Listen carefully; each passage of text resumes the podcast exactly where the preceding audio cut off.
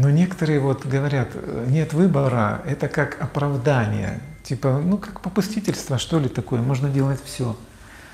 Друзья, ну совершенно другая ведь история на самом деле.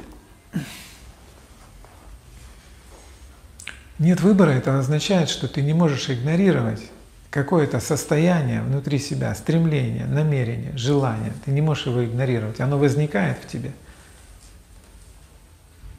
И то, что оно возникает, не является твоим действием. Ты не можешь сделать себе желание.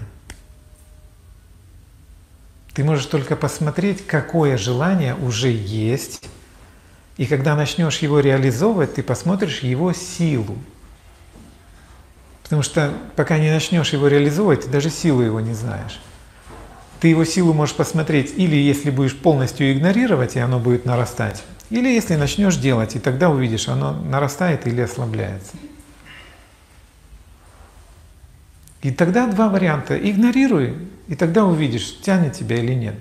Понимаешь, это как неваляшка. Ты думаешь, да ерунда, положу, а она поднимается и поднимается. Внимание идет туда и идет. Что ты можешь сделать, если внимание туда идет и идет, идет и идет?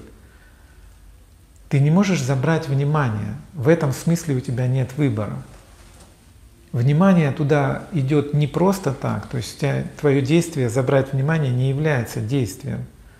Потому что ты, по сути, должен убрать причину, почему внимание туда идет. А причиной является какое-то намерение, там, желание – вот тут-то ты не властен, ты не можешь желание взять, сказать, так, это желание мне не надо, какое бы мне желание слепить себе, чего бы я хотел. Нет, ты вот именно этого не можешь. То есть ты просто пленник своих желаний. А желания тебе даются